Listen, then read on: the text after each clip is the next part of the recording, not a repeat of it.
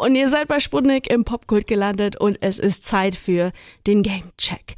Diese Woche geht's um den neuesten Teil einer Reihe, die schon einige Jahre auf dem Buckel hat, Final Fantasy 16. Ja, Teil 16. Seit den 80ern gibt's ja die Final Fantasy Reihe schon. Die steht auch seit damals für epische und spektakuläre Rollenspiele. Und den neuesten Teil hat mein Kollege und unser Gamechecker Alex natürlich schon für uns gezockt. Hey Alex. Hey. Also sag mal, 16 Teile. Muss ich die alle vorher gespielt haben, um zu verstehen, was abgeht? Puh, also zum Glück nicht, sonst wäre ich auch selber ganz schön am Arsch, denn Final Fantasy 16 ist jetzt auch mein Einstieg in die Reihe. Ah. Aber zum Glück sind die alle unabhängig voneinander mit eigener Story, eigenem Setting, eigenen Charakteren und sogar teilweise eigenem Gameplay. Okay, und worum geht's jetzt in Teil 16 von Final Fantasy? Das ist gar nicht mal so leicht zu beantworten, denn es geht um eine ganze Menge. Mit Teil 16 geht's jetzt in ein mittelalterliches Fantasy-Setting, in die Welt von Valisthea, in der sich die verschiedenen Königreiche um die Vorherrschaft streiten. Alles dreht sich da um die sogenannten Mutterkristalle, die als Ressource benötigt werden, um Magie zu wirken und um deren Besitz große Schlachten gefochten werden.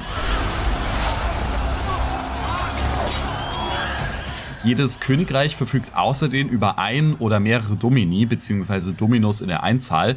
Das sind Menschen, die sich in so große Monster und Kreaturen verwandeln können und quasi die Superwaffen der einzelnen Fraktionen sind. Man schlüpft dann in die Rolle von Clive Rossfield, dem erstgeborenen Sohn des Herzogs von Rosaria. Und außerdem ist er auch der Beschützer seines kleinen Bruders Joshua, der nämlich der Dominus vom Königreich Rosaria ist. Willkommen zurück!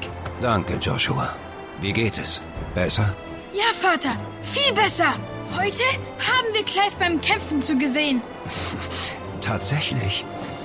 Vater, die Hauptstadt freut sich eurer Rückkehr. Euer Gnaden. Krieg zieht auf, mein Sohn. Halt dich bereit.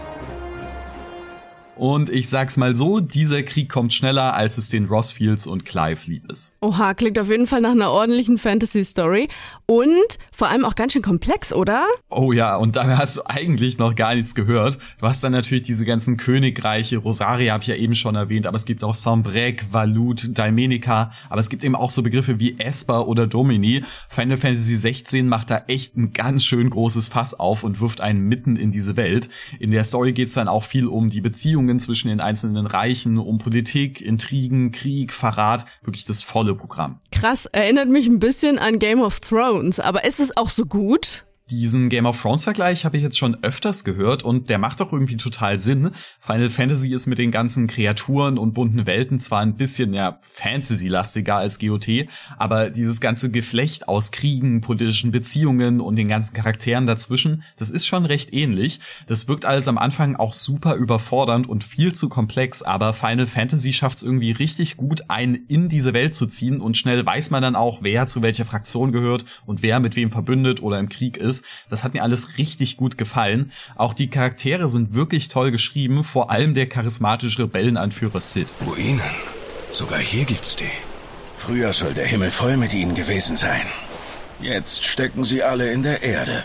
Da könnte man sicher eine Lehre draus ziehen. Aber nicht jetzt. Weiter.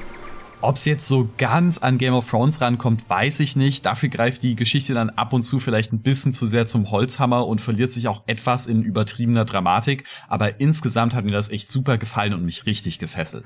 Final Fantasy ist ja so ein düsteres Fantasy-Rollenspiel, Teil 16 im Mittelalter-Setting. Alex, du hast uns ja gerade schon so einiges über die Welt und Geschichte von Final Fantasy erzählt. Jetzt will ich aber noch ein bisschen was zum Gameplay wissen. Yes, also wie du schon erwähnt hast, ist Final Fantasy im Grunde ein Rollenspiel, das heißt kämpfen, den Hauptcharakter Clive aufleveln, Beute sammeln, die Gegend erkunden und neben der Hauptgeschichte noch einige Nebenquests erledigen. Das ist natürlich alles dabei, aber der neue Teil geht jetzt auch mehr in so eine Action-Richtung als die anderen davor. Das merkt man natürlich am eindeutigsten bei den Kämpfen. Früher war es üblich, dass in den Rundenkämpfen jeder Charakter und Gegner nacheinander seinen Zug macht und da seine Attacken auswählt. Jetzt steuert man Clive aber direkt und in Echtzeit und verkettet dann die Attacken und Zauber zu spektakulären Kombos und beim Ausweichen muss natürlich dann auch das Timing stimmen.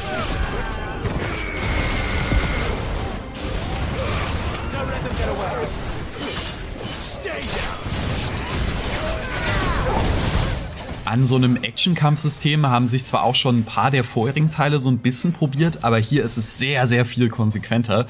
Zugegeben, am Anfang ist es alles noch ein bisschen stumpf, weil man einfach nicht so viele Kombo-Möglichkeiten hat. Aber nachdem man da die ersten coolen Skills kriegt, da hat mir das richtig, richtig viel Spaß gemacht. Durch den Action-Fokus steuert man jetzt auch nur noch den Hauptcharakter Clive und nicht wie in früheren Teilen die ganze Gruppe. Die führen ihre Attacken und Zauber hier selber automatisch aus. Okay, das wirkt aber schon wie eine ziemlich große Änderung, finde ich. Hat sich beim Rest auch so viel getan?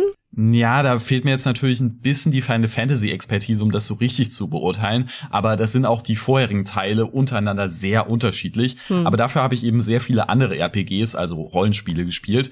Die typische Open World, die gibt's hier in dieser Form nicht. Stattdessen wählt man auf so einer Landkarte Orte aus, zu denen man dann hinreisen möchte.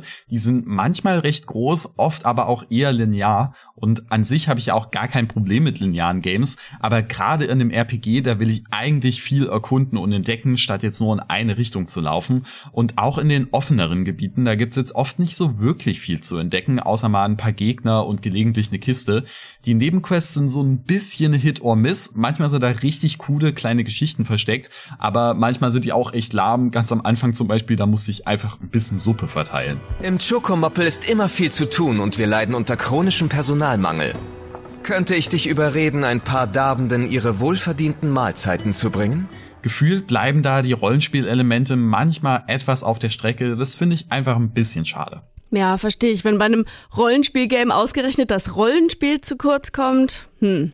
Ja, das stimmt schon. Obwohl ich den Fokus, den das Game setzt, ja eigentlich sehr mag, auch wenn das Spiel dafür anderswo ein bisschen federn lassen musste. Die Story und die Charaktere und diese tolle Welt sind's allemal wert. Und dass das Spiel dabei auch noch richtig schick aussieht, macht's natürlich nur noch besser. Insgesamt finde ich Final Fantasy 16 nämlich richtig klasse und glaube, dass es ein wirklich guter Moment für mich war, einzusteigen. Für Leute, die gerne in komplexe Fantasy-Welten mit viel Tiefe eintauchen, ist Final Fantasy 16 auf jeden Fall genau das Richtige. Ja, also bei schön anzusehen hattest du mich auf jeden Fall. Das ist irgendwie immer so mein Hauptding. Wenn's hübsch ist, sitze ich die ganze Zeit mit offenem Mund vor dem Bildschirm. Also klingt supi, wenn ihr auch die Welt von Final Fantasy 16 erkunden wollt, könnt ihr das auf der PS5 für 80 Euro. Und nächstes Jahr soll das Spiel dann auch noch für PC kommen.